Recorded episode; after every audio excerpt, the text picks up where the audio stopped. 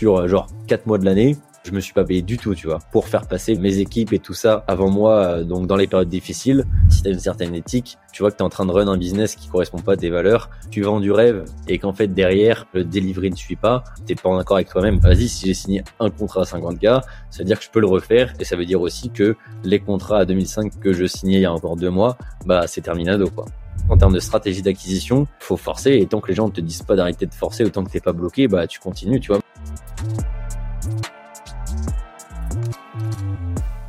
Salut Mathias. Salut Thomas, comment tu vas? Eh ben écoute, je vais très bien. Et toi? Yes, ça va. Merci beaucoup pour l'invitation. J'ai hâte qu'on échange sur tous les sujets. On a, un trop là en off. On se disait qu'on avait pas mal de choses à raconter sur euh, bah, ce qui se passe au sein du business de l'agence euh, Chaser. Donc, euh, let's go. Tout à fait. Eh ben écoute, on va rentrer dans le vif du sujet sans plus attendre. Si ça te va, je te laisse te présenter et présenter Chaser. Tu nous expliques un peu euh, ton activité, la trajectoire de la boîte, où vous en êtes aujourd'hui. Et partant de là, moi, je te poserai les deux, trois questions que j'avais pour toi aujourd'hui, parce que je pense qu'il y a des sujets, effectivement, comme tu le disais, intéressants à creuser. Yes, let's go. Et bah écoute, euh, moi c'est Mathias, euh, j'ai 24 ans et je suis tombé dans le domaine du marketing euh, euh puisqu'avant j'étais consultant euh, social media en, agence dans une grosse agence en France. Je me suis retrouvé face à des clients hyper intéressants, du coup en media buying, tu vois, face à des boîtes comme AXA, Shine, Getaround, où en fait je gérais toute leur stratégie d'acquisition sur les réseaux sociaux. Et en fait, suite à tous les changements algorithmiques, à la venue de TikTok, tu vois, dans les années 2020-2021 je me suis rendu compte que bah, manager les algos c'était bien, mais que le plus important finalement euh, c'était euh, vraiment la créa, euh, comment créer du contenu qui te permette de bah, en fait targeter la bonne audience et surtout de la convertir. J'ai remarqué notamment un format hyper efficace euh, dans les campagnes de mes clients, celui de l'UGC, donc User Generated Content.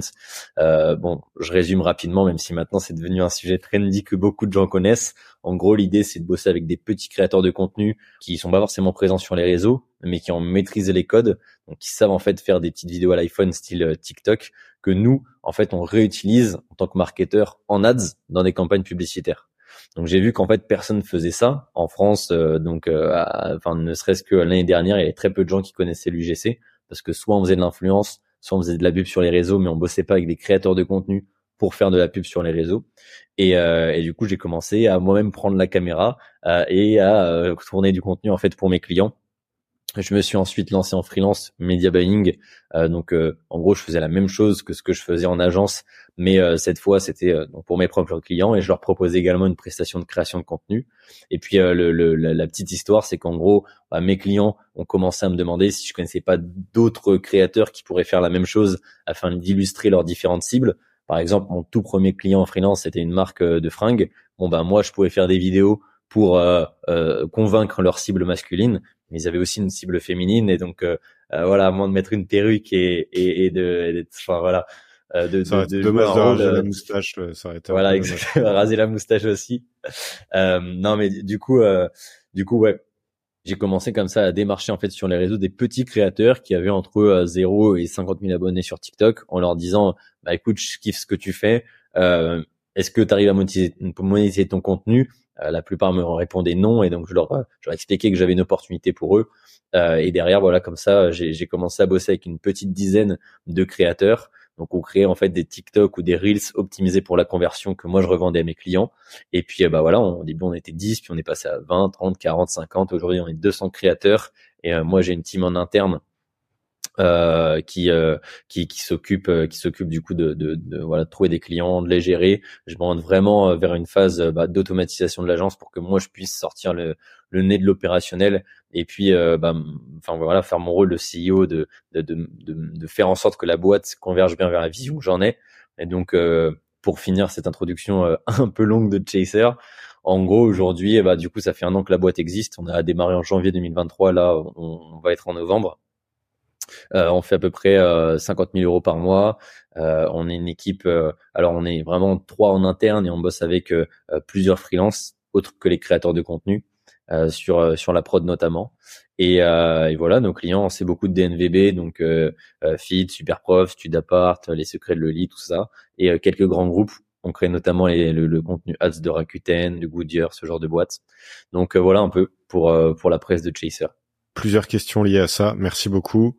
Donc, euh, petite équipe, pour un, pour des quand même un volume portefeuille client. On se parle de combien de marques en tout? Vous avez une notion de récurrent dans votre modèle économique ou c'est du ponctuel en fonction des besoins? Comment vous avez structuré votre offre d'accompagnement et à peu près combien de, de clients vous accompagnez euh, en parallèle entre guillemets? On va dire quand bien même ce serait pas tous les mois, mais on va dire avec une, mmh. une forme de récurrence ou une certaine euh, fréquence sur euh, les prestats que vous pouvez proposer. Yes. Alors nous sur toute l'année, je pense qu'on a dépassé la cinquantaine de clients et on a entre 15 euh, et 20 clients en simultané à chaque fois. Euh, pourquoi? Parce qu'en effet, euh, on, on, essaie encore de craquer, tu vois, une offre qui nous permet d'aller chercher du recurring, sauf que pour mhm. le moment, on fait du one shot, mais on a un taux de repeat qui est assez élevé. Tu vois, on a en gros 70% de nos clients qui reviennent. Euh, et donc, tu vois, sur par exemple Superprof, c'est un de nos tout premiers clients. Euh, je trouve que c'est, enfin, notre relation commerciale avec eux, c'est représentatif de comment ça se passe chez Chaser. En gros, au début, on leur a fait une petite presta sur, tu vois, trois, quatre vidéos. Je me souviens que comme c'était la première euh, marque de taille moyenne, tu vois, et, quand même un peu reconnue qui m'avait approché, je leur avais offert des créas gratuites euh, pour gagner en fait un appel d'offres face à d'autres agences. Finalement, ils avaient tellement kiffé que lorsqu'ils ont eu besoin de produire de nouvelles créas, en fait, c'était vers nous qui s'étaient tournés. Et euh, parmi ces créas-là, on a fait des créas qui ont cartonné, donc ils sont revenus vers nous un mois et demi après pour qu'on les décline en anglais. Donc on devait faire euh, du contenu en anglais UK, euh, US, australien, euh, canadien. Et puis comme ça, on a continué à peu près en fait tous les tous les mois et demi, tous les deux mois. on, en fait, ils nous faisaient une commande du GC. Donc là, voilà, ça fait un an qu'on bosse avec eux et, et on, a toujours des commandes régulières. Donc pour l'instant, c'est ça, tu vois, c'est du repeat, mais on n'arrive pas encore à maîtriser vraiment le recurring, à faire en sorte d'avoir une offre qui fasse que les gens s'abonnent. et c'est ce sur quoi on est en train de travailler actuellement justement. Ok, très clair. Déjà, c'est bon signe si vous avez une forme de, de, de, de répétition dans le fait qu'il y, y a un besoin qui est récurrent. Peut-être difficile aujourd'hui d'estimer à quelle fréquence il faut renouveler les créas dans les campagnes, etc. Et donc, du coup, peut-être plus compliqué de le valoriser dès le départ dans ton offre, de dire, bah nous, notre offre, c'est un accompagnement annuel parce que d'expérience, on sait que les, les, les créas, faut les renouveler toutes les... Euh, 4, 6, 8 semaines. Et donc, ça veut dire que toutes les 4, 6, 8 semaines, on vous fait un batch de créa qu'on vous pousse et, dès le départ, on s'engage sur un volume de créa à l'année, ce qui te permettrait euh, d'avoir au moins de la visibilité sur sur euh, sur une année et de pas être euh, tributaire de ça rentre quand ça rentre ou ça tombe quand il y a un besoin et de, de plus de plus te, donner un peu de enfin de, de ouais de runway et de visibilité sur mmh. sur les, la collab. Mais déjà le fait qu'ils reviennent c'est que un ça témoigne du fait qu'ils sont satisfaits de votre travail et deux c'est qu'il y a un besoin quand même qui est euh, qui est récurrent. Après faut trouver effectivement le, ça. le bon format. Exactement. En fait si tu veux euh, je pense que tu as, touché le point. Nous à la base euh, je pourrais t'en parler mais j'ai tenté plusieurs offres bah, je, je m'en parlais maintenant d'ailleurs puisque c'est un peu le sujet. Mais en gros au début de Chaser moi mon objectif tu vois c'était de de, de de, de de trouver enfin tu vois de processer la production de contenu qui est quand même un peu plus technique que ce qu'on fait en snack content habituellement. Parce qu'en fait, tu vois, quand tu fais du snack content, donc du contenu euh, rapide euh, à diffuser en ads pour de la conversion, euh, bah voilà, tu as du motion design ou alors euh, tu as des tournages ou voilà tout, tout le monde, tu vois, on réunit en fait sur un même lieu des, des, acteurs, des filmmakers, enfin bref, des gens qui sont des professionnels du domaine de la pub. Là, la difficulté de l'UGC, c'est qu'en fait, il fallait faire se rencontrer le monde, bah voilà, de, de la personne qui est pas forcément pro, mais qui a ce truc pour créer du contenu euh, qui au code des réseaux et euh, le monde des marques euh, qui, qui, qui sont deux mondes en fait complètement différents. Donc au début en fait mon défi c'était même pas de faire du cash, c'était surtout de trouver tu vois la bonne façon de processer mon service pour que les clients soient satisfaits. Et donc au début je me souviens que je vendais tu vois je vendais limite des créas à l'unité. Alors je disais ok la créa c'est 500 balles, euh, j'étais tout content quand j'ai vendu euh, tu vois un TikTok à 500 balles parce qu'en fait si on prend du recul c'est c'est ça tu vois genre en fait tu vends euh, un, un, TikTok filmé par un créateur euh, tu vois plus ou moins débutant à une marque que tu connais pas 500 euros. Enfin, j'étais comme un fou et je me suis dit ok ça c'est cool mais avec ben, je veux dire si si je, je, je cours tu vois après les collabs à 500 euros bah juste je pas y arriver donc j'ai commencé à proposer des packs créa euh, donc des packs euh, dont le panier moyen devait être, tu vois, 1005, euh, 2000 euros. Et, et, donc là, j'ai rapidement, je me suis dit, ok, c'est cool. Je commence à avoir un panier moyen un peu plus intéressant. Mais pour ce genre de panier moyen, en fait, il faut que j'ai du recurring. Tu vois, à l'époque, je faisais pas la distinction. Dans, enfin, j'avais pas cette notion de différence entre repeat et recurring. Mhm. Euh, et donc je me suis dit ok let's go, je je je je, vais set up une offre euh, donc récurrente. Et là j'ai pro, j'ai j'ai proposé un abonnement à 1000 balles par mois où euh, voilà pour 1000 balles par mois les marques avaient par exemple 5 contenus. Sauf et, mon argument, ma proposition de valeur derrière, c'était nous on est une agence donc vous avez la qualité euh, du service que peut offrir une agence, la centralisation aussi du service. Vous n'avez qu'un seul interlocuteur et tout ça pour le même prix que si vous passiez en direct avec les créateurs. Sauf que là, euh, problème, je me suis mmh. rendu compte que ouais, ça mordait, mais qu'en fait, euh, je jouais, euh, tu vois, ce game de la spirale des, des prix, des, des, des, prix vers le bas. Mais en fait, si je peux donner un conseil à tous les gens qui montent un business de service, faut pas jouer ce game-là. Ce game-là, tu vois, des prix bas, c'est un game de marketplace ou de produits.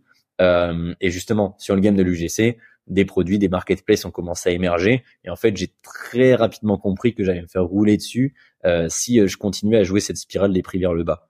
Et donc, je me suis dit, OK, euh, je, je, vais prendre ce, ce, ce, ma stratégie à contre-pied.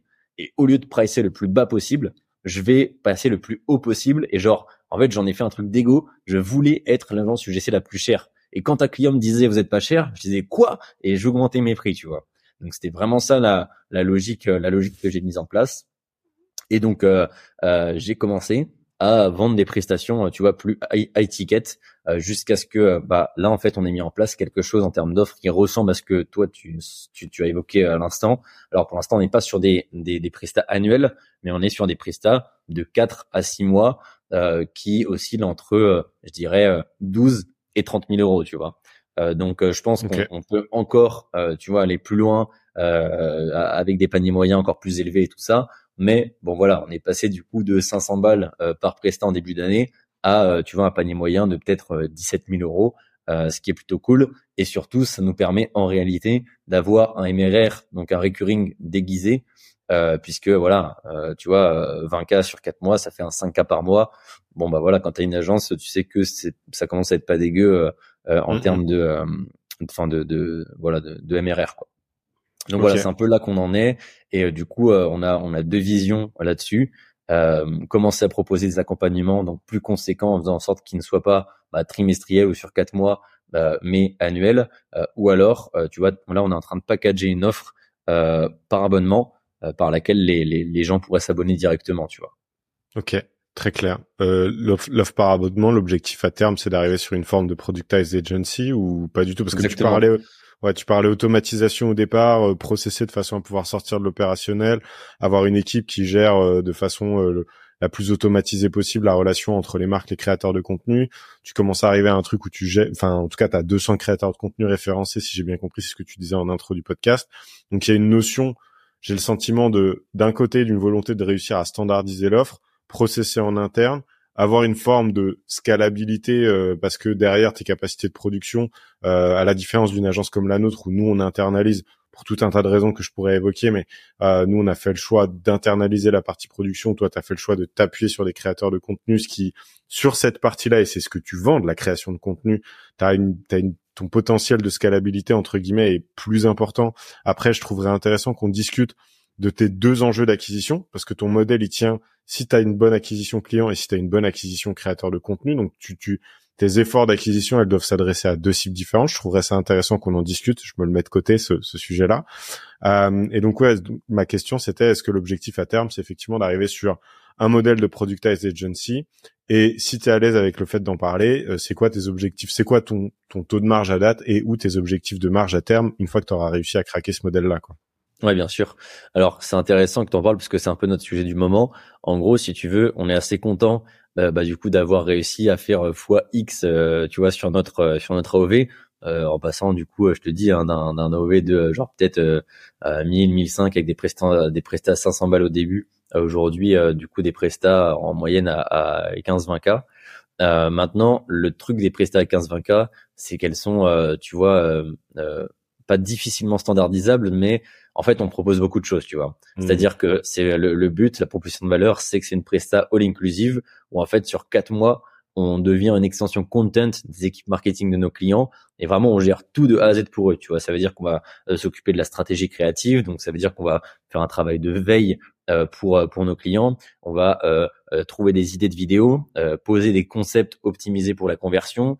on va euh, rédiger les scripts, les storyboards, on va s'occuper du recrutement d'une team de créateurs, d'ailleurs on va gérer la prod, euh, puis on laisse diffuser donc euh, euh nos, ads par le client parce qu'on n'est pas des médias bailleurs, mais on est quand même plug à leur business manager pour analyser euh, la data d'un prisme, tu vois, de la créa, pour ensuite tu vois, optimiser les créas, c'est-à-dire qu'à partir du contenu existant, bah, en fait, on, on, on, retravaille, tu vois, en post-prod euh, en fonction de la data, les créas pour aller chercher plus de perf. Donc ça, c'est tu vois le, travail sur une salve et ensuite, bam, au, au, cours des quatre mois, euh, on, on, fait ce travail trois fois. Donc euh, donc c'est un travail qui est assez énorme. pour l'instant, on sait le faire parce qu'en fait, on est une petite équipe, tu vois, de machines de guerre. On a vraiment, tu vois, plusieurs cordes à, à, nos arcs chacun, et donc c'est cool. Les clients sont grave satisfaits. Mais je me demande si c'est très scalable ou alors il faut une équipe, tu vois, beaucoup plus diversifiée. Euh, avec, euh, tu vois, par exemple, bah, des gens qui soient euh, chauds dans la compréhension des codes des réseaux, dans la veille, d'autres qui soient plus chauds dans la partie copywriting, d'autres qui soient davantage expérimentés sur la partie data analyse. Enfin bref, en fait, tu vois, pour l'instant, on est une petite équipe, ça fonctionne, mais je sais pas si ce modèle est scalable ou alors qu'il faut qu'on augmente encore notre panier moyen. Et c'est pour ça que l'option sur laquelle on est en train de travailler sur un abonnement mensuel là, on aimerait en effet, euh, tu vois, au lieu d'ajouter des prestats pour que nos prix gonflent, on aimerait se recentrer sur ce qui fait, euh, tu vois, notre différence et ce, ce, ce, dont les marques ne peuvent pas se passer, c'est-à-dire la prod. Genre en mmh. fait recrutement de créateurs UGC et production de contenu qualitatif optimisé pour la conversion. Et, et donc dans ce cadre-là, dans, dans, dans, le service qu'on est en train d'imaginer par abonnement, en effet, on s'inspire, bah tu vois, typiquement de ce qu'un design joy peut faire avec un productized service, quoi. Ouais, bah, j'ai plusieurs réflexions qui me viennent quand je t'entends parler de ça. La première, c'est qu'effectivement, euh, la... et on pourra revenir sur comment tu as justifié aussi tes augmentations de prix. Tu vois, tu dis, euh, je suis rentré dans cette logique de me dire, si je continue à, à, à, tirer mes prix vers le bas, je vais me faire écraser parce que tu as des marketplaces, donc avec euh, on va dire les économies d'échelle d'un d'un SaaS ou d'une solution qui par définition est beaucoup plus scalable que celle que toi tu as créée et donc du coup qui peut se permettre de tirer un peu les prix vers le bas et toi ça bah directement ça vient en imputation de ta marge donc euh, à terme le truc est pas viable. Euh, mais c'est vrai que plus tu vas monter tes prix, plus tu vas monter up market. En tout cas, moi, ce que j'ai constaté, c'est que plus tu montes up market, plus tu as, des clients qui ont des attentes de personnalisation. C'est conviction profonde de mes besoins sont différents de ceux de tes autres clients, justifiés ou pas, hein, ça se discute, mais en tout cas dans leur tête, c'est moi je veux un truc qui soit 100% personnalisé par rapport à mes besoins. Et en fait, j'ai essayé d'y réfléchir à ce truc-là aussi parce que je trouve intéressant le modèle de la productized agency, mais quand je vois les interactions que j'ai avec nos clients aujourd'hui, j'ai du mal à voir comment notre modèle pourrait tendre vers ça. J'ai des idées, mais aujourd'hui j'ai pas craqué complètement le truc. Mais euh, le seul truc que je vois, c'est effectivement, soit tu ressentes sur un besoin spécifique et derrière, toi, tu processes de façon à ce que tu fasses porter euh, une partie du travail par ton client. Donc typiquement, par exemple, sur ta prise de brief, euh, tu vas créer des templates qui fait que euh, un client qui rentre chez toi, il reçoit automatiquement une tâche sur ton logiciel de gestion de projet. la prise de brief, elle est ultra détaillée. C'est le client qui bosse et derrière, toi, tu as les équipes qui vont travailler sur le fait de bah éventuellement voir s'il y a des informations qui manquent, euh, bien euh, affiner ce qui doit l'être avant de shooter le truc à tes créateurs de contenu qui eux derrière. Enfin tu vois que tu tu viennes réduire au minimum la nécessité et les inputs euh, de la part de ton équipe qui fait l'interface entre la demande et le besoin client et, et le créateur de contenu qui va créer le contenu derrière. ou alors effectivement c'est standardiser des livrables quoi. Moi je vois que deux trucs. C'est soit tu standardises les livrables soit tu euh, fais travailler le client en amont et derrière tu processes au max pour que ton équipe euh, elle ait le moins de, de, tâches chronophages entre guillemets euh, manuelles à réaliser c'est un peu les deux trucs qui me viennent. Euh, curieux de discuter un peu de comment t'as as, alors tu disais tu l'as mentionné rapidement et peut-être qu'il y a enfin, sans toi libre de compléter, mais je trouvais intéressant cette réflexion que tu avais de dire je vais augmenter mes prix. Donc curieux de savoir comment tu, l'as justifié à l'époque ou comment tu as fait évoluer ton offre pour justifier cette augmentation de prix. Tu disais on a rajouté des trucs, création de storyboard, machin, etc. Mais si tu pouvais juste, tu vois, retracer un peu l'évolution de votre offre euh, au fil, de l'eau, au fur et à mesure que tu as euh, as fait augmenter tes prix. Et après, euh, après, je te poserai une autre question, mais je veux pas. J'ai la fâcheuse tendance de poser cinq questions en même temps, donc j'essaie de travailler là-dessus. Parlons de ton offre et de ton évolution. Ouais, bien sûr, bien sûr. Juste J'aimerais bien revenir sur le, le point juste avant, c'est la ta, ta question sous-jacente sur la partie productized service. Mmh. Euh, moi, du, du, coup, parce que je trouve que c'est intéressant, en fait, c'est une réflexion que j'ai en ce moment, donc je prétends pas avoir la réponse, mais du coup, c'est pile poil le bon moment, tu vois, pour vous partager un petit peu où j'en suis. En gros, euh, donc moi, je, pense en effet que quand euh, tu vas chercher des paniers moyens plus élevés, c'est compliqué d'avoir un produit qui est standardisé. Donc en gros, pour faire simple, tu vois, de, livrer euh, quasiment les mêmes vidéos à tous les clients. C'est pas ça que, je veux faire. Moi, ce que je veux faire, c'est éduquer mon client pour bah, le faire travailler, tu vois, sur les tâches un petit peu personnalisées, puis derrière faire rentrer en fait sa matière grise dans mon process, qui soit tellement bien rodé pour qu'en fait, euh, tu, tu, vois, on puisse derrière avoir des contenus uniques pour chaque client. Euh, donc c'est vraiment cette option-là que, que, que, vers laquelle nous on s'oriente. Et comment est-ce qu'on va, euh, tu vois, faire la différence par rapport à la fois aux, aux, aux autres agences et, et, du coup au marketplace? Euh, aux autres agences parce que du coup notre, notre process euh, sera tu vois bien différent et le but c'est d'écraser tout le monde tu vois sur le delivery et puis forcément aussi sur une offre plus attrayante et sur la partie euh, product euh, pour moi le, tu vois le sens d'un product side service par rapport à une marketplace ou un, un vraiment un SaaS c'est aussi l'humain tu vois et moi, de ce point de vue-là, il y a un, alors pour le coup, c'est pas un product side service, c'est, c'est vraiment un produit, tu vois, euh, mais, mais que j'ai vraiment en référence dans le game de la créa, c'est Motion App. En fait, c'est euh, du coup un SaaS euh, qui permet aux médias buyers, aux créatifs stratégistes et à tous les gens qui travaillent sur des campagnes social media d'analyser la data qui sort de leur business manager, mais par le prisme de la créa. Et eux, je trouve qu'ils sont trop chauds dans un truc, c'est qu'en fait, c'est des monstres de l'over delivery. Euh, eux, tout ce qu'ils cherchent à faire, c'est juste vendre un tool qui te permet d'analyser ta data euh, de manière plus optimisée que sur ton BM.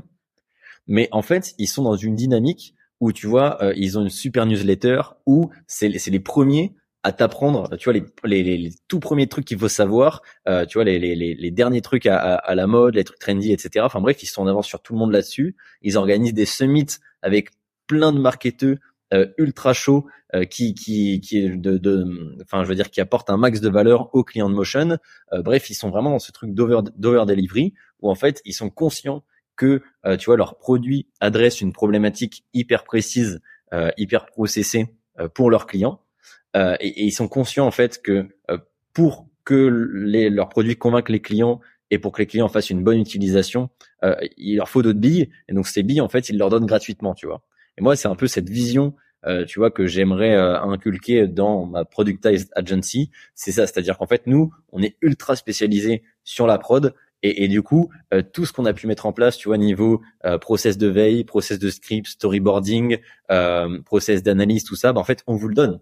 On vous le donne puisque de toute façon, c'est plus notre travail, tu vois. Et en fait, le but, c'est de rendre gratuit tout ce que pour l'instant les agences gardent en interne euh, parce qu'en fait, c'est un peu, enfin, tu vois, toutes les agences sont un peu leur même secret sauce. Et moi, mon but, c'est de balancer la secret sauce aux yeux de tout le monde euh, pour que derrière, c'est un, peu ce que dit Hormozy aussi, tu vois. Mmh. Genre, donne en fait la stratégie euh, bah, à ton marché gratuitement. Fais en sorte que la valeur gratuite que tu donnes soit euh, plus valuable que la valeur payante euh, de tes concurrents. Et ensuite, par contre, tu vends l'exécution. Et un peu, c'est un peu cette vision-là, du coup, que moi j'ai du, de, de, du product service. Je, je, partage euh, complètement au-delà de la notion de product as service, etc. Euh, c'est exactement la stratégie marketing qu'on a chez Tierfest et je compte plus le nombre de fois où les gens m'ont dit mais les gars en webinar vous lâchez tout là, pourquoi vous faites ça, tu vois? Je dis mais parce qu'en fait ce que nos clients achètent c'est pas c'est pas euh, nos connaissances qu'ils achètent c'est l'implémentation parce que au fond ils se rendent vite compte que s'ils doivent doivent le faire tout seuls c'est c'est impossible. Et tu vois les les quelques clients qu'on a eu ces dernières années qui nous ont dit bah on pense à internaliser le truc j'ai dit bah fine juste rendez-vous compte que c'est pas une personne qu'il va falloir recruter c'est cinq ou six personnes différentes.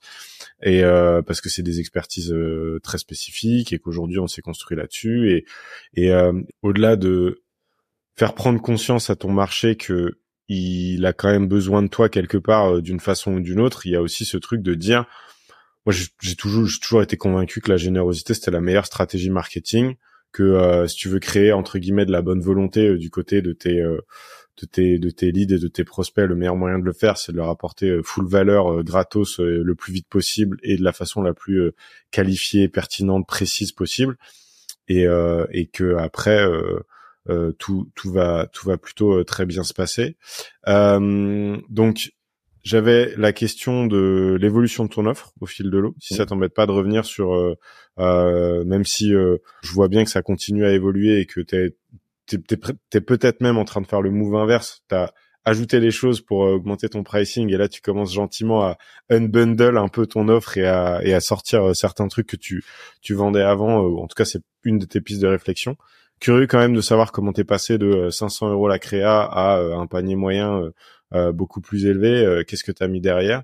Et après, on parlera, euh, on parlera marketing et acquisition parce que mmh. j'ai deux trois questions à ce sujet à te poser. Yes, bien sûr.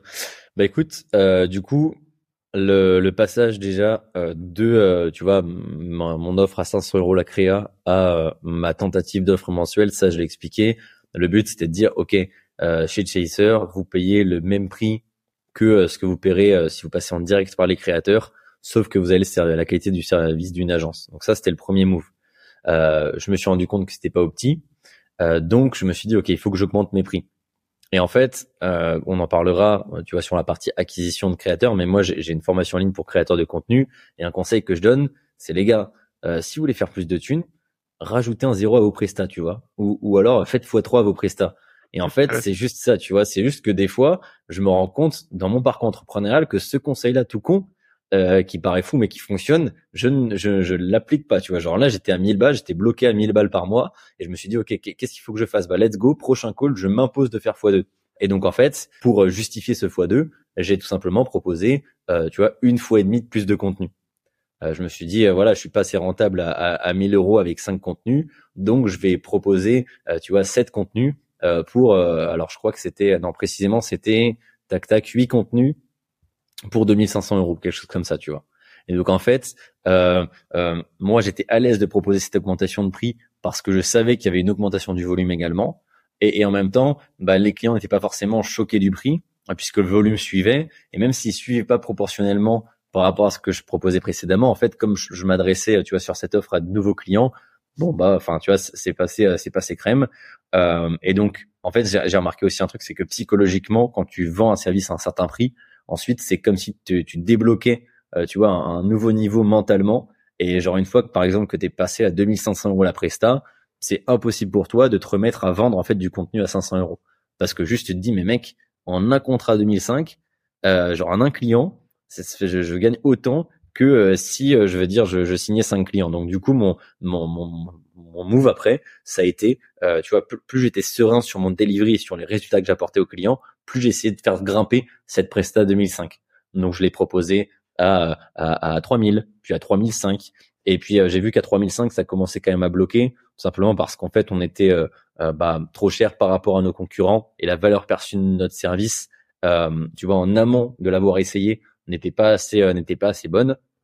Et donc c'est là que j'en suis arrivé au service que je propose maintenant. C'est-à-dire qu'en fait, quand tu regardes, tu vois, un accompagnement de 4 mois euh, au début c'était 4 mois 8K, bah c'est juste euh, quatre fois, euh, tu vois, un accompagnement à, à, à 2000 euros, tu vois, avec à peu près, tu vois, les, mêmes ordres de grandeur de contenu. Donc c'est comme ça que j'ai sauté le pas d'une offre de 3005 à une offre à 8000.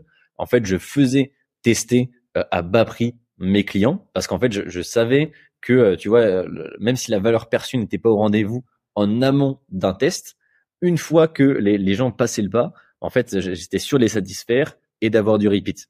Et du coup, mon, mon truc du moment, c'est de dire, bah voilà, euh, limite, je, suis prêt à te faire un, un, test gratuit, tu vois, si t'es une marque qui rentre vraiment dans, mon ICP, parce que je sais qu'après, boum, euh, tu, tu vas prendre une presta, que tu vas être satisfait et qu'on va pouvoir partir sur un accompagnement plus conséquent. Et donc, euh, là, je, dans, dans mon histoire, j'en suis rendu d'une presta de 1000 balles par mois à une presta à 2005, 3000, 3005, euh, puis 8000 sur quatre mois. Et ensuite, euh, on a inclus du coup cette brique supplémentaire dans notre Presta de euh, bah, non seulement on produit votre contenu, mais en plus on l'optimise euh, post-diffusion. Et donc ça nous a permis de faire passer, tu vois, peut-être de 8 à 10, et ensuite en jouant, en, en, en modifiant aussi ma cible et en m'adressant à des, des, des, clients qui ont un besoin, tu vois, qui dépasse un petit peu ce qu'on produisait en termes de volume de contenu jusqu'à maintenant, bah, j'ai pu passer voilà de 10 à 12, puis de 12 à 15, et, et voilà un petit peu l'idée. Ok, très clair. Euh, je rebondis juste sur un point que tu viens d'évoquer qui me paraît important, c'est effectivement euh, tester aussi la la l'appétence du marché à payer plus, tu vois, c'est-à-dire que la concurrence et les prix qui sont fixés par la concurrence, c'est un benchmark qui vaut ce qu'il vaut et tu pourras pas toujours aller bien au-delà de ça, mais faut pas s'arrêter à ça. Je pense qu'il y a toujours une question de de packaging et cette discipline de te dire j'essaye de voir jusqu'où je peux emmener euh, les prix. Euh. alors évidemment, le point de départ, c'est de se dire euh, je vends un truc. et tu peux avoir des exceptions qui sont j'ai suffisamment de recul pour savoir qu'un client qui teste le service une fois, il revient en moyenne x fois derrière, et donc la LTV d'un client au global, elle est plus de de 15 000 que de 2500 et du coup peut-être que tu peux te permettre d'être on va dire break-even ou faible marge sur ta première presta parce que tu sais que derrière tu as cette forme de, de repeat euh, qui te permet de le justifier. Pour autant il y a quand même un enjeu à connaître euh, euh, ses coûts et, la viabilité économique d'une prestation et de se dire que ok bah mon floor enfin mon plancher c'est ça mon prix plancher c'est ça euh, pour avoir entre guillemets une marge saine si je suis pas convaincu du fait que derrière je vais avoir un client qui va revenir euh, plusieurs fois. Et ensuite après aller tester entre guillemets la fameuse élasticité du prix quoi. Si je fais plus 20% plus 50% plus 20% plus 20% euh, jusqu'où ça va, jusqu'au moment où on te dit bah écoute là euh, mec t'es sympa mais euh, ce que tu me mets en termes de presta versus que, ce que ça va me coûter par rapport à ce que j'ai pu observer ailleurs ou au prix du marché, je m'y retrouve pas forcément. Et donc et donc ça je pense que c'est un c'est un point qui est qui est hyper intéressant et puis surtout pas pas pas avoir d'a priori, tu vois, de se dire pas pas se faire d'idées trop préconçues sur ce que le marché est prêt à payer ou pas pour ta presta.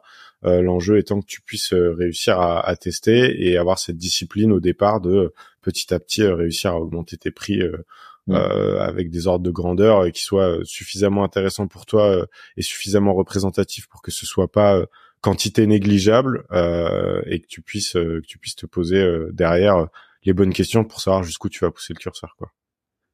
Ouais, c'est ça. Tu parlais donc de connaître ses coûts, ça c'est clair. Et, et je pense qu'il y a aussi une autre donnée, c'est connaître sa cible. Parce qu'en fait, euh, tu vois, je donne souvent cet exemple aux créateurs que je forme, mais demain, tu vas vendre euh, une vidéo à 500 balles au boulanger du coin, une vidéo UGC, le mec, il, pour lui, l'UGC, c'est des cinémas, il fait zéro marketing, donc qu'est-ce qu'il en a à foutre? Demain, tu vas voir Gymshark, euh, tu leur viens une vidéo à 500 balles et ils te disent, mais gros, enfin, c'est rien du tout, tu vois. Donc, en fait, moi, j'ai aussi énormément travaillé sur la, la qualification de ma cible. C'est vraiment ça, je me suis orienté vers des plus grosses marques euh, en fait, j'ai juste réfléchi, tu vois, comment est-ce que euh, je peux, c'est vraiment le bon sens paysan, tu vois. Alors, qu'est-ce que les marques recherchent à travers notre service De la rentabilité? Ok, si je propose un, un, pack à 5K par mois, par exemple, quelles sont les marques qui vont être rentables grâce à ce pack-là? Bah demain, si je vais voir une marque euh, qui spend seulement 10K par mois, en vrai, on va pas se mentir, ça va être compliqué euh, tu vois, de, de, de, de, faire en sorte que leur spend absorbe le coût de mes créas, tu vois, parce que 5K par rapport à 10K, c'est juste énorme. Mm. Par contre, si demain je vais voir des boîtes qui spend 50, 100K par mois, ben là, 5K, c'est une goutte, quoi, tu vois, et, donc je peux, pour ces marques-là, euh, bah, aller chercher en fait euh, un, un, panier moyen et, par extension une LTV plus importante. Donc connaissance parfaite de sa cible. moi, un truc qui m'a bien aidé, c'est aussi, je vois en call de découverte, bah, demander le budget tout simplement ouais, est-ce que tu as une fourchette budgétaire euh, à me donner?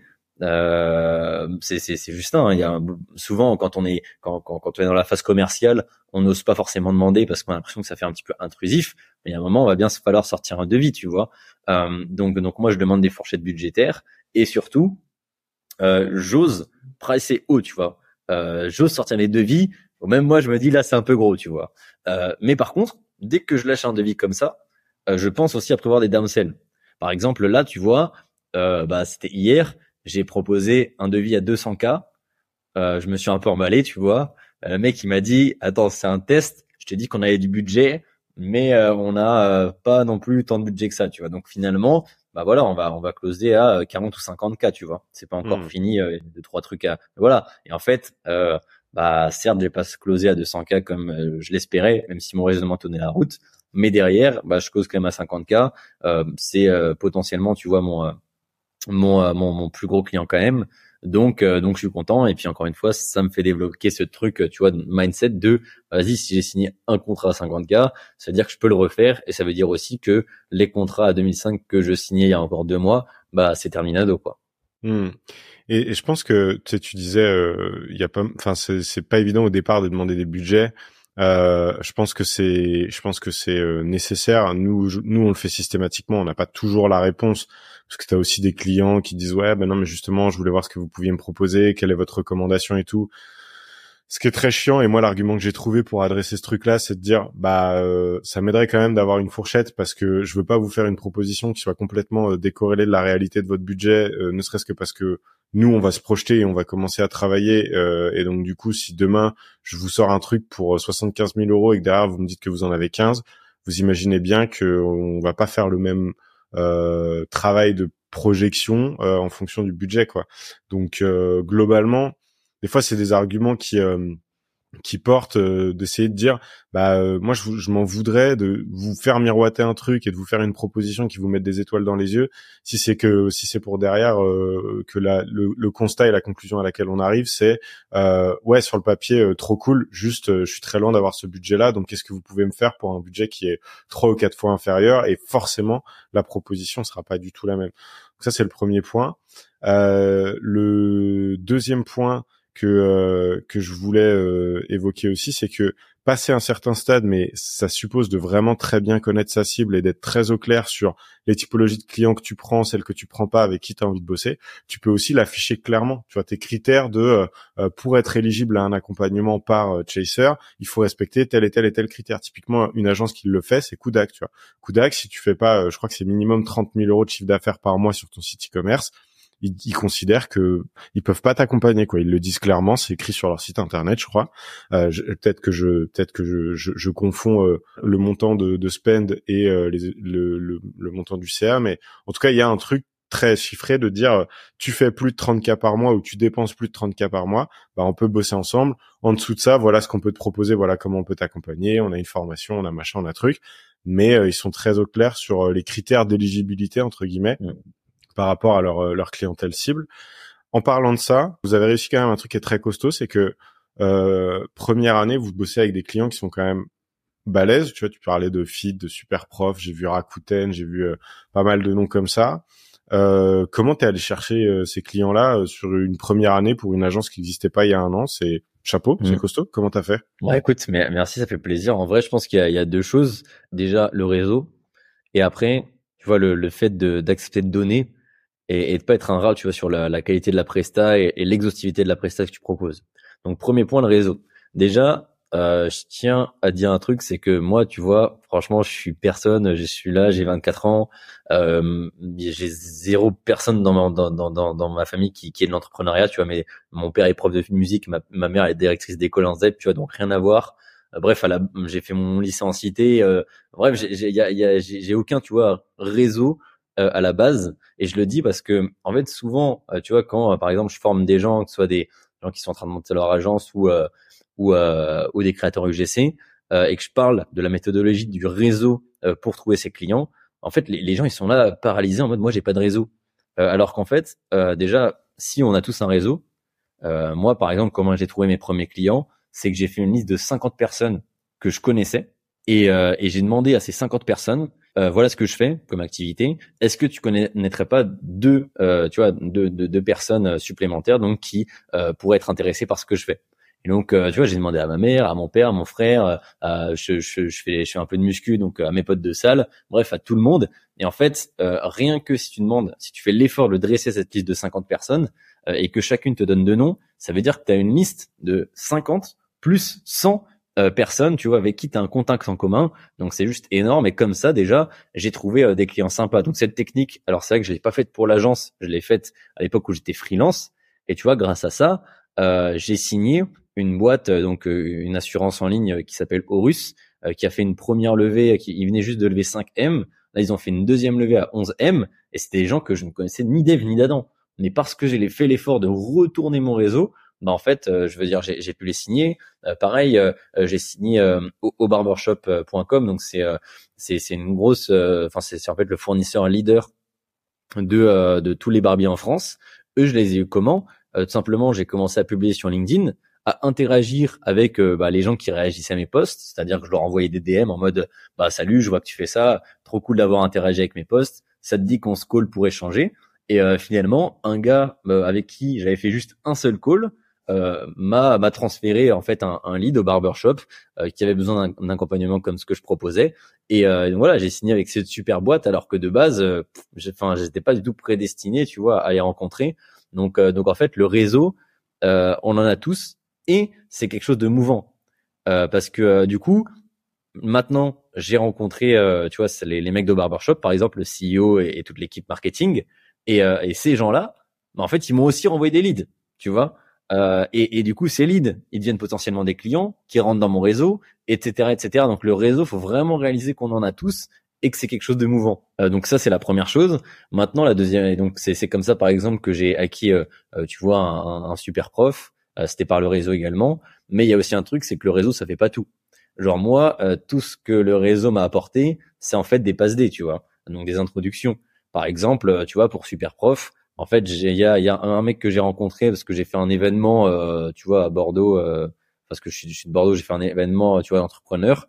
On m'a fait une passe D vers l'équipe de Superprof. et tout ce qui a été dit, c'est bon bah voilà, Mathias fait de la création de contenu. Est-ce que vous en avez besoin, oui ou non Si oui, bah faites un call, tu vois. Donc j'ai fait avec un call de l'équipe Superprof. Mais au début, euh, c'est pas parce que tu viens d'un de leurs potes euh, qui sont là bras ouverts en mode on signe ou euh, c'est non. Au début, les gens ils sont ultra dubitatifs et ils sont là en mode bah quitter et pourquoi on devrait te faire confiance. Et donc c'est à toi d'être solide sur les appuis dans ta démarche commerciale et derrière dans ton delivery pour montrer que bah voilà ils, doivent tester son service et, et, et, et, dans les faits ils doivent voir que ton service c'est un banger pour derrière signer à nouveau tu vois Mmh. Donc, euh, donc je dirais ça. Et là, tu vois, typiquement, super prof, euh, bah, je te dis, hein, la première collab pour les convaincre, parce que sinon ils allaient partir avec une autre, une autre agence malgré le fait qu'on ait un contact en commun. Bah, en fait, je leur ai fait une collab gratuite et ils ont tellement kiffé que, euh, bah, tu vois, ils ont délaissé leur autre agence pour venir avec moi. Donc il y a tous ces éléments là qui ont fait qu'on a réussi à avoir des marques sympas. Et puis après, il y a simplement la, la prospection en mode bourrin. Hein. alors c'est vrai qu'on n'a pas encore de système, tu vois, outbound automatisé. Euh, parce que tout simplement, en fait, euh, les leads en inbound qu'on génère grâce au réseau, grâce à, la création de contenu, plus nos clients récurrents, euh, enfin en repeat, ça nous suffit en fait à faire du coup entre ouais ça plus de 50 cas par mois maintenant. Et là justement aujourd'hui, on a lancé des, premières chaînes de prospection automatisées. Donc je te voilà, je te dirai si on fait un épisode 2 ce que ça a donné. Mais mais quoi qu'il en soit, la prospection on en a fait un petit peu. C'était la prospection un peu à la mano en fait on DM des mecs sur LinkedIn et il y a un truc que j'ai remarqué, euh, c'est qu'en fait pour la prospection, faut juste avoir un couteau entre les dents et ne rien lâcher. C'est pas parce que quelqu'un vous fout en vent, vous répond pas euh, que c'est non. C'est juste que quand tu as un business d'agence, en fait, faut arriver pile poil au bon moment euh, quand la personne a besoin de ton service. Et enfin, tu vois, je te, par exemple, on a signé aussi avec donc Wikaza, qui est un, une, plateforme, enfin une, une application qui te permet de commander en gros des, des femmes de ménage. Et euh, pareil, c'est une belle boîte. Eux, je les ai DM en bah, quand j'ai commencé l'activité, tu vois, en, genre janvier ou février de cette année. Euh, finalement, ils m'ont pas répondu, donc je les ai relancés trois, quatre, cinq fois. Euh, la fille finit par me répondre, par m'accorder un call. Je fais un premier call, elle me dit ok, c'est intéressant, mais on n'en a pas besoin tout de suite. Donc je les relance deux mois après. tu vois, le temps que tout ça se fasse, on était peut-être en mai. En mai, on refait un call. Là, ils me disent on est intéressé, mais par contre, euh, on a déjà des UGC en cours parce que bah, j'avoue qu'on t'avait oublié, on est parti avec quelqu'un d'autre. Donc, euh, du coup, on a commencé notre collab en juin. Et finalement, en juin, bah, on les a accompagnés sur euh, sur cet été. Et ils ont tellement kiffé que là, ils nous ont demandé un accompagnement de six mois, tu vois. Mmh. Euh, mais, tu vois, si j'avais pas forcé comme un fou pour finalement euh, je veux dire obtenir un call avec cette cette fille donc qui est bossée au marketing chez Wekaza euh, et pour donc la relancer après notre premier call plusieurs mois après en fait, j'aurais jamais relâché, enfin décroché la collab, tu vois. Donc, euh, je pense qu'il y a ça en termes de stratégie d'acquisition. Faut, bah, tu vois, faut forcer. Et tant que les gens ne te disent pas d'arrêter de forcer, autant que t'es pas bloqué, bah, tu continues. Tu vois, moi, c'est un peu euh, cette stratégie-là que j'ai. Et euh, et après, par contre, faut que ça reste humain, tu vois. Genre, j'aime bien vraiment développer une relation. Euh, faut pas oublier qu'avant d'être, tu vois, un head of growth face à un founder d'agence, en fait, on est deux humains. Et moi, je sais que avec mes mes clients, j'ai grave une relation de chill pour certains même de potes. Euh, tu vois, je me déplace euh, sur Paris, euh, je vais dans leurs locaux, on va faire des restos. Il y a ce truc humain là qui joue aussi. Donc voilà, j'ai balancé plein de bribes de ce qui compose notre stratégie d'acquisition, mais si je vais faire un résumé, je dirais que c'est donc le réseau, tout le monde en a un, il est mouvant. c'est la qualité de la presta, enfin de cette démarche commerciale, de ton discours commercial et la corrélation entre la qualité de ta presta et ce que tu as vendu pendant la démarche commerciale. Et puis après, il y a ouais être un bourrin pour choper des contacts et derrière développer une vraie relation avec les clients. Ouais, je je ne peux que dire amen à tout ce que tu viens de dire. Euh, c'est ça que je fais euh, trois ans et demi après le lancement de l'agence, c'est exactement ça. C'est euh, attention à pas tomber dans l'écueil de vouloir automatiser trop vite aussi. Euh, je pense qu'il y a des gens pour qui c'est une barrière, qui se lancent pas parce qu'ils se disent si j'ai pas le stack qui va bien et la séquence en 12 points de contact sur 37 jours et demi, ça sert à rien que je fasse de la prospection alors que je pense que c'est une connerie et j'aime bien ce que tu disais de dire un réseau on en a tous un. c'est juste qu'il faut penser si je devais prendre une analogie, c'est un peu comme jouer au billard, quoi. Tu joues avec les bandes. C'est jamais, euh, tu vas jamais mettre. Euh, dans les faits, tu te rends compte que tu vas jamais mettre la, boule direct dans le trou. Il va falloir que tu passes par les bandes, mais tu as toujours moyen euh, de recouper et de, finir par, par, par partir trouver. Faut être un peu créatif et surtout faut être un peu. voilà, faut faut faut pas pas avoir honte de parler de ce qu'on fait. tu vois, moi un truc que je dis souvent, c'est euh, effectivement, la démarche de prospection, elle doit rester euh, humaine et bienveillante. Il faut pas être trop pushy, il faut pas euh, harceler les gens. Mais je m'excuserai jamais de faire ce qu'il faut pour développer mon business. Tu vois, personne va le faire à ma place, donc je vais pas commencer à m'excuser du fait que bah oui, j'essaie de faire connaître ce que je fais. tu vois, je, je là-dessus, je, je conçois pas de dire si moi je je fais pas l'effort de communiquer sur ce que je fais et d'essayer d'aller chercher des gens pour leur présenter mon offre, personne va le faire à ma place et euh, la plupart des gens, ils entendront pas parler de moi si je fais pas l'effort d'aller leur parler de ce qu'on fait, tu vois. Ouais, et tu vois, moi j'ai donc euh, je suis d'accord avec ton approche et moi j'en ai même une autre où euh, psychologiquement je me dis pas ça dans ma tête parce que enfin je, me dis autre chose. je me dis en fait je suis tellement convaincu, tu vois, de la capacité de mon équipe à résoudre le problème, tu vois, de, de la marque que, que j'ai en face, que j'essaie de démarcher, que, que je suis là en mode eh oh euh, coucou genre euh, vraiment en fait t'es en train de faire de la merde et moi je sais que j'ai la solution et c'est pour ça que je te harcèle tu vois c'est même pas mmh. j'ai envie de vendre mon truc parce que voilà je suis entrepreneur faut bien que je vende mon business c'est gros euh, j'ai mis le doigt sur un truc qu'il faut absolument que tu mettes en place j'en suis convaincu et c'est pour ça que moi j'ose aussi faire des des prestats gratuites pour acquérir en fait de nouveaux clients parce que je sais je sais que genre l'offre le, le service il est banger et que derrière les clients tu vois genre ça bah, enfin ça, ça, ça multiplie le résultat, tu vois. Donc en fait, et, je me souviens que ça, par contre, je peux vendre du rêve. Euh, c'est le cas maintenant. C'était pas le cas au début de Chaser. Tu vois, au début, euh, je pense que tous, on est un peu passé par une période déjà où tu, tu cherches un peu ton service, tu vois comment le processer et tout. Euh, puis ensuite, bah tu vois, moi à l'époque où euh, je proposais la presta à 1000 balles par mois, forcément c'était si peu cher qu'on s'est pris une vague de clients. Là, euh, bah forcément j'étais tout seul. Euh, j'ai franchement le service sur certains clients, il était un peu moyen, mais en fait on s'en fout, tu vois, si tu es dans le mindset d'apporter vraiment 100% de ce que tu peux à tes clients et, et que tu, tu cherches, euh, tu vois, les, les, les, solutions aux problématiques euh, qui sont les tiennes, euh, bah en fait let's go, tu vois, enfin il y a, y a aucune honte à vouloir vendre son service. Et donc tu vois, mais, mais après faut être dans le bon mindset. Si tu es là juste pour pour pour ponctionner en fait les ressources de tes clients, pour leur prendre de l'argent parce que tu dois développer toi ton business, bah laisse tomber. Je pense que t'as, en fait, même de manière générale, t'as pas compris ce que c'était le business. Le business, c'est pas les intérêts des gens, euh, c'est euh, c'est apporter tellement de valeur à une personne bah, que celle-ci est capable de te rendre l'appareil par euh, de la valeur monétaire, tu vois, qui est le standard un peu universel. Donc, euh, et juste, j'en profite pour euh, placer un truc, c'est que nous, par exemple, on, on est vraiment dans cette démarche de comment est-ce qu'on fait pour faire en sorte que nos clients surkiffent le service. Et donc je te disais que bah, quand je proposais cette offre, donc c'était, euh, tu vois, entre euh, euh, mars et mai, quand je proposais cette offre mensuelle, bah, on n'arrivait pas à satisfaire tous les clients. En fait, ce que j'ai fait, c'est drastique, c'est que l'été, j'ai coupé toutes les sales. Ça veut dire qu'on propose, on n'accepte plus, plus aucun client pour pouvoir en fait traiter euh, tu vois, tous les sujets qui avaient pris un petit peu du retard euh, pour pouvoir over-deliver sur les clients sur lesquels, euh, tu vois, le service avait été moyen. Alors, je te dis ça, on n'a pas fait de la merde sur tous les clients. Hein. Ça devait être, tu vois, sur trois, moi, j'ai trois clients en tête là, sur lesquels vraiment, moi, je n'étais pas hyper content de la presta qu'on a, qu'on a proposé. Bah, c'est pas grave, on a over-deliver, on leur a proposé des créas gratuites et on, surtout, on a tout coupé pour revoir de A à Z, en fait, notre process, parce que notre process, il était bien, mais optimisé pour un petit volume de clients. Et le truc, c'est quand on est passé à 20 clients simultanés, bah juste on, s'est cassé la gueule tout simplement. Alors qu'aujourd'hui, bah en fait voilà, juillet, août, on a fait une pause. Septembre, on a relancé les sales. Là, on est reparti sur un volume de clients, du coup, comme celui qu'on avait avant. Et là, franchement, c'est comme sur des roulettes et on attend juste, du coup, de débloquer, tu vois, le palier supplémentaire. On va passer bah, de 15-20 clients à 20-30. Là, je pense qu'on va se reprendre un coup dans la gueule, tu vois. Mais en fait, c'est comme ça, tu vois, le business model de l'agence, bah, c'est des up and downs euh, constants. Euh, genre la croissance, je pense pas qu'elle soit linéaire, euh, mais par contre, il y a de la croissance, tu vois.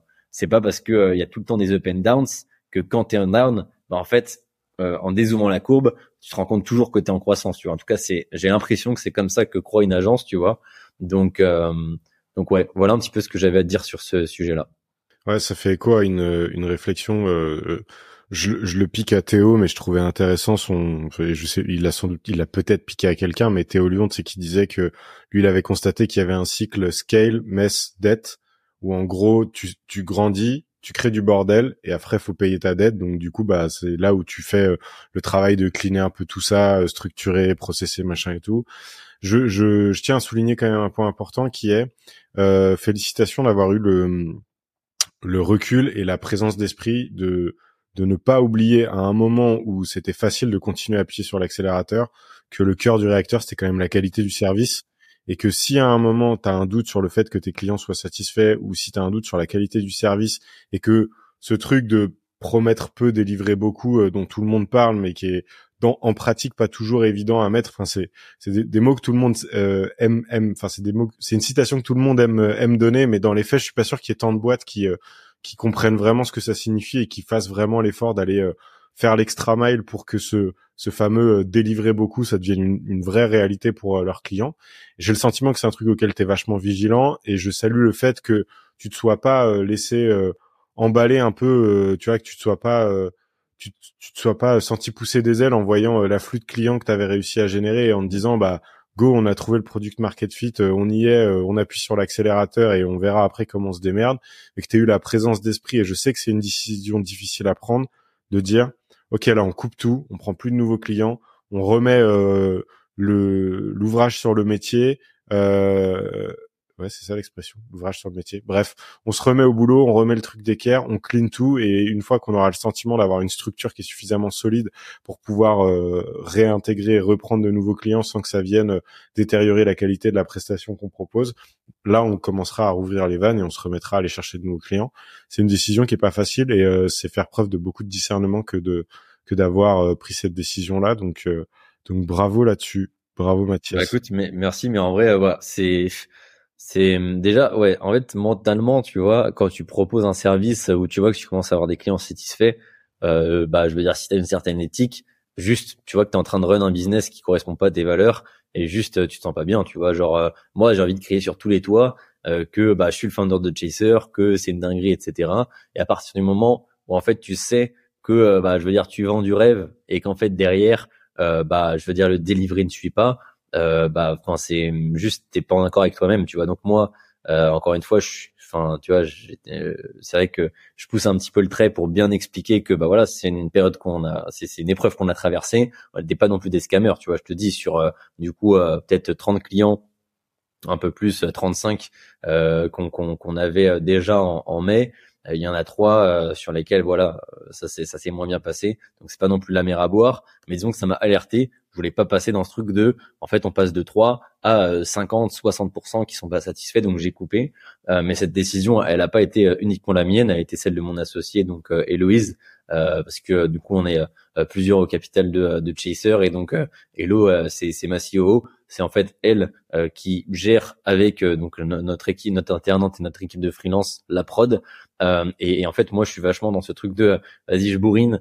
dès qu'on atteint un milestone, j'essaye euh, bah de, de, je pense déjà au next level tu vois je prends même pas le temps de me féliciter euh, je pense déjà au next level et c'est ce qui fait je pense qu'on a une, euh, une courbe de croissance assez intéressante et, des beaux clients et tout ça c'est que je suis toujours dans ce truc de performance mais elle elle a aussi pour dire wow calma tu vois moi mon job tu vois c'est c'est c'est qu'on est tu vois euh, 5 étoiles sur Trustpilot le jour où on aura un Trustpilot euh, et, et donc c'est c'est aussi elle qui m'a dit là clairement tu vois on va droit dans le mur si on continue donc on a pris cette décision ensemble euh, et euh, par contre, c'est vrai que tu vois, euh, en septembre, quand il a fallu relancer les sales, sachant que tu l'as compris, même si on a des bribes de réflexion sur la partie acquisition de marque, bah on n'a pas un système rodé, tu vois, il suffit pas juste d'appuyer sur un bouton. J'étais en mode OK, qu'est-ce qui va se passer en septembre, tu vois?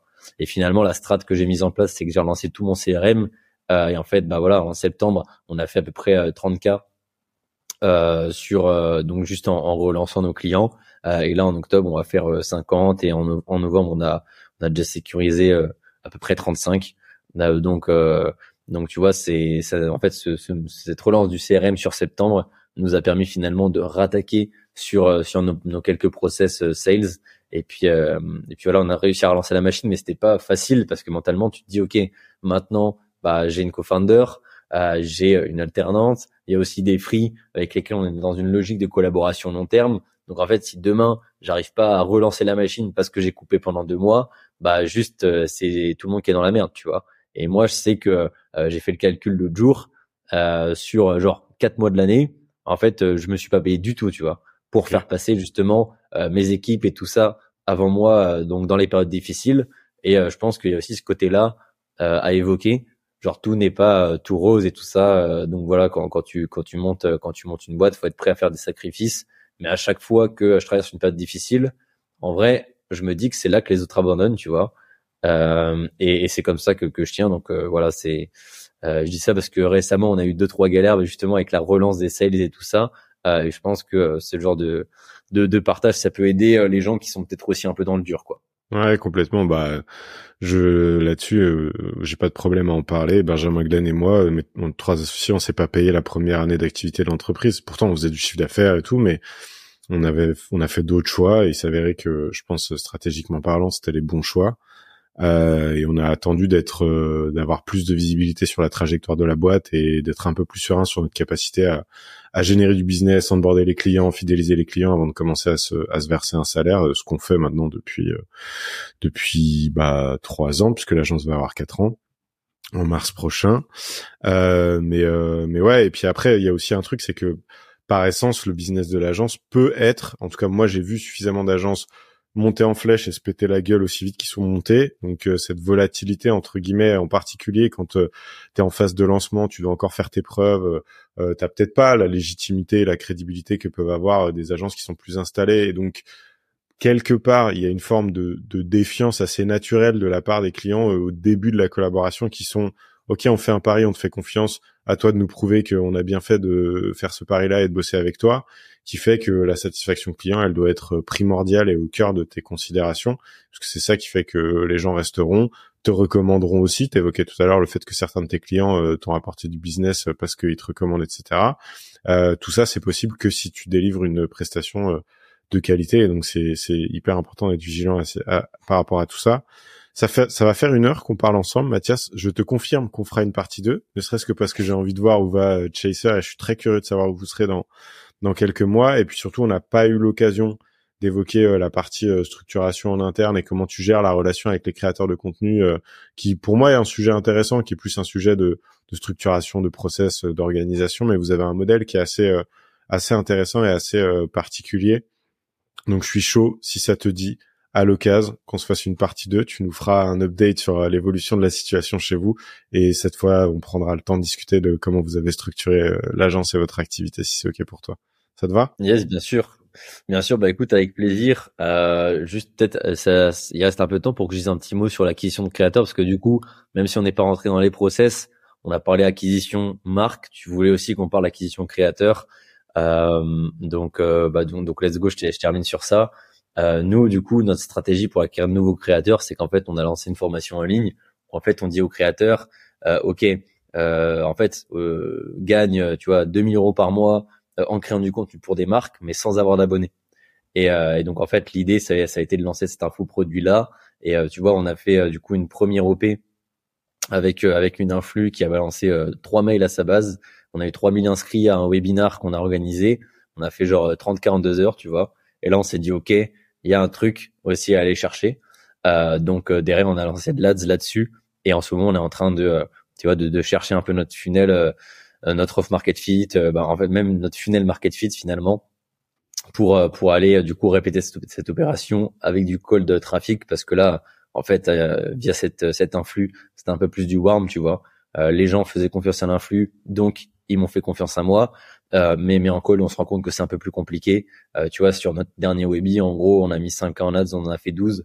Donc en vrai, c'est cool, mais c'est pas non plus une dinguerie. Donc le but, c'est c'est qu'on continue à à bosser en ce sens pour systématiser l'acquisition de, de, de créateurs. Et le but, c'est qu'une fois dans la formation, en fait, on les forme à la création de contenu et aussi à, à gérer leur collaboration bah, comme des pros avec nos process euh, pour que, bah, en fait, euh, quand on a besoin de, de profils euh, pour une marque, hop, on, on, les staff eux en priorité.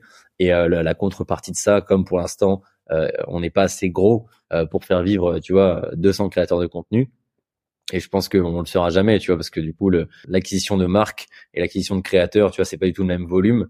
Euh, mais, mais du coup, le compromis qu'on a trouvé, c'est que on les forme à ce qu'ils deviennent des machines pour nous leur donner des collabs dans le cadre de Chaser, euh, d'ailleurs, bah, grâce à ces collabs, en fait, ils remboursent le prix de la formation. Et en plus, on leur donne toutes les stratégies d'acquisition nécessaires pour qu'ils puissent aller démarcher des marques par euh, eux-mêmes, euh, sachant qu'en fait, bah voilà, hein, les marques qui passent par les créateurs en direct et marques par qui passent par les agences, c'est c'est voilà deux cibles différentes. Bien sûr, il y a une partie de la cible qui se recoupe, mais je veux dire voilà, c'est pas la mer à boire non plus. Donc donc on a trouvé un peu ce compromis là. C'est comme ça qu'on fait notre acquisition de créateurs. Ok, très clair. Euh, assez intéressant. Euh, je me demandais si la formation était payante ou gratuite. De, de ce que tu dis, je comprends qu'elle est payante.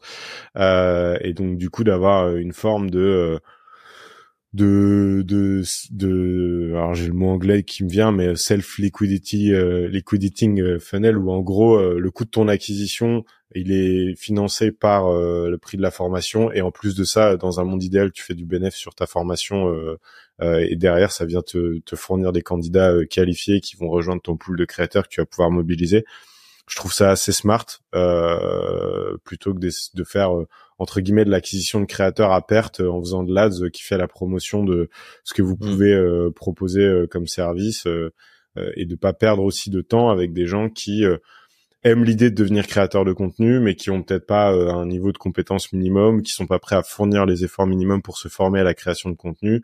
Euh, et donc pour vous être sûr d'avoir demain des gens qui sont en mesure de délivrer des contenus de qualité aux, aux, clients que vous accompagnez. Donc bien pensé, je trouve, euh, d'un bout à l'autre, et euh, et euh, aucun doute sur le fait que vous finirez par trouver le la formule sur les audiences froides, même si bah forcément ça demande un peu de test and learn et, il faut itérer quoi, mais mais je pense que ça finira par venir. Yes, yes. donc Mathias, une heure passée ensemble. Merci beaucoup pour tout, merci pour ta générosité, merci pour ces partages, hyper intéressant. Si tu avais un dernier mot à communiquer à nos, à nos auditeurs, à ceux qui nous écoutent, qu'est-ce que ce serait? Yes, bien sûr, avec plaisir. Bah écoutez, euh, en vrai, j'ai un mot de la fin à donner, surtout à, à, ceux qui peut-être, tu vois, lancent leur agence, parce que pour l'instant, voilà, moi j'ai même pas un an d'agence, euh, tu vois, dans, dans, mon sac à dos, donc euh, je sais pas si je suis hyper légitime pour donner des conseils à des mecs comme toi, tu vois, qui sont dans le game depuis plusieurs années. Mais pour ceux du coup qui, qui se lancent, en fait, retenez une chose, c'est qu'il y a que ceux qui abandonnent, qui perdent. Vraiment, je connais aucun euh, founder d'agence, euh, tu vois, qui, qui, a une belle agence et, euh, et, et, et qui n'est pas dans le game depuis plus de deux ans. Donc en fait, euh, je veux dire, si vous ne lâchez rien sur les deux prochaines années, c'est sûr et certain que ton business d'agence, ça y est, en fait, il va perdurer et, euh, et, il va te permettre, il va te permettre au moins de vivre, tu vois, même si euh, voilà, tu fais pas, tu vois, une tire-fesse ou une coudac, en fait, on s'en fout. Euh, je veux dire, ce qui compte à un moment, tu vois, c'est c'est aussi de vivre de sa passion au-delà de l'argent. Donc ça, c'est c'est la première chose. Genre moi, je me suis, je sais que j'ai monté la boîte en janvier 2023 et je me suis fait une promesse. C'est ok, cette fois, euh, t'arrêtes de faire la girouette euh, parce que moi, j'aime bien, tu vois, changer de truc, euh, être tout le temps. je, je, pour me stimuler, il faut tout le temps que ça évolue, tu vois. Euh, et, et, en fait, je, je, me suis rendu compte grâce à Chaser, parce que finalement, c'est la première fois que je fais quelque chose depuis, enfin, tu, vois, sur, sur, une si grosse période, en tout cas professionnellement parlant, je me suis rendu compte que bah, dans l'entrepreneuriat, il y a un truc de fou, c'est que tu peux trouver en fait de la stimulation en restant focus sur une seule chose. Euh, et donc ça, je trouve que c'est hyper intéressant de le dire. Et, euh, et donc dernier point, pourquoi est-ce que je parle de ne pas abandonner et de jouer long terme? Parce qu'au début, quand je me suis lancé dans le business, j'étais vraiment dans ce mindset de, euh, tu sais, je voyais les TikTok, des mecs à Dubaï, les lambeaux, les piscines, les trucs, et je me suis dit, vas-y, je me lance dans le business, et en un an et demi, euh, je perce. Comme ça, je deviens millionnaire, et puis après, c'est la vie d'Aloca. Sauf que la réalité du terrain, elle est pas comme ça. Moi, j'appréhende du coup le business aujourd'hui d'une autre façon, et je te parle de ça, mais c'est assez récent. Tu vois, j'ai j'ai switché de mindset de euh, ouais, je, je, suis plus dans ce délire de vas-y, je perce en un an et demi. Je suis dans le délire de en fait, euh, euh, je travaille au quotidien euh, pour une entreprise, comme mes potes qui sont en CDI, euh, sauf que cette entreprise c'est la mienne, ce qui fait que au lieu de vendre mon temps toute ma vie et puis à la fin bah, partir à la retraite avec euh, quasiment peanuts. Là, je, je construis un asset qui, le jour où je le revends, bah, en fait, va me rapporter beaucoup de cash. Et, euh, et en fait, ouais, j'ai réalisé que, euh, tu vois, beaucoup de jeunes de mon âge, tu vois, qui ont la vingtaine, se lancent dans le business à la base pour, euh, tu vois, connaître le overnight success, pour être riche et tout ça. Mais en fait, t'as pas besoin de, tu vois, d'avoir 6 zéros sur ton compte pour être heureux. Euh, tu vois, à partir du moment où tu peux commencer à te verser 3, 4, 5 000 euros par mois, bah c'est déjà c'est déjà très très cool. Tu vois, tu vis bien, t'as pas besoin de beaucoup plus. Euh, en plus, voilà, je te dis au bout de 2-3 ans, euh, tu peux même te verser euh, plus. Enfin, tu, tu seras pas millionnaire, mais on s'en fout, tu vois. On s'en fout. Ce qui compte, c'est c'est de pouvoir vivre décemment, te faire kiffer au quotidien, euh, sans trop te restreindre. Et en même temps, voilà, tu joues long terme, tu bulles d'un asset. Et, et, pour revenir à ce que je disais au début, cet asset, il se bulle pas en un an et demi. Donc vraiment, joue long terme. Dis-toi, n'abandonne pas et c'est sûr que tu gagneras quoi. Mmh. Je, je, je, reviens juste sur un truc euh, et on va clôturer gentiment cet épisode, mais euh, j'étais comme toi sur euh, le truc de j'ai besoin de stimulation, faut que ça bouge, etc. Et, et je suis arrivé à peu près à la même conclusion que toi sur le fait que tu peux trouver de la stimulation dans la stabilité. Je m'explique. Tu peux être focalisé sur un même projet et pour autant, quand je vois le rôle que j'avais au sein de Tierfest il y a trois ans et demi et les fonctions que j'occupe aujourd'hui, ça n'a rien à voir. Mais quand je dis que ça n'a rien à voir, ça n'a strictement rien à voir. Mes journées n'ont strictement rien à voir entre il y a trois ans et demi et aujourd'hui. Euh, et pourtant je suis toujours euh, associé, cofondateur, machin, etc. Mais la structure a tellement évolué que le contenu de mes journées et que mes missions ont drastiquement changé. J'ai pris en trois ans et demi dix ans d'expérience professionnelle. Euh, J'avais jamais managé personne il y a trois ans et demi. Aujourd'hui, je gère une boîte de 40, quasiment 40 personnes. Bah, ça te fait grandir, ça te fait progresser sur un paquet de trucs. Et euh, demain, euh, je touche du bois de la peau de singe pour que ça n'arrive pas, tire se pète la gueule. J'aurais plein de choses à faire valoir. Et ça, en soi, c'est inestimable. Ce, ce côté euh, montée en compétences, apprentissage, les skills que tu prends en travaillant sur un projet entrepreneurial, ça te servira toute ta vie, quoi. Même si euh, Tierfest c'est pas le projet où tu feras un exit à 15 millions, même si Chaser euh, te permet pas demain de faire 15 000 euros par mois, euh, les skills que tu es en train d'apprendre aujourd'hui, c'est des trucs qui te serviront toute ta vie, quoi que quoi que te réserve la suite de ton parcours professionnel. Et ça, je ça j'en suis intimement convaincu.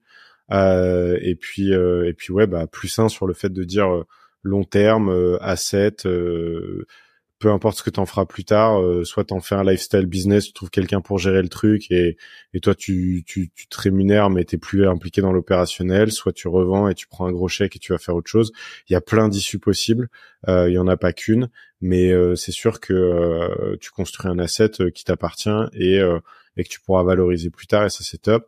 Et je pense que tu te poses les bonnes questions, tu vois, quand je, je vois l'échange qu'on a eu aujourd'hui, les réflexions que tu as, je vois assez peu de raisons pour lesquelles euh, Chaser ne marcherait pas, euh, pour peu que vous restiez euh, concentré sur les bons sujets, discipliné dans l'exécution et, que, et que vous perdiez pas de vue les trucs importants comme la satisfaction client et le fait de délivrer des prestations de qualité.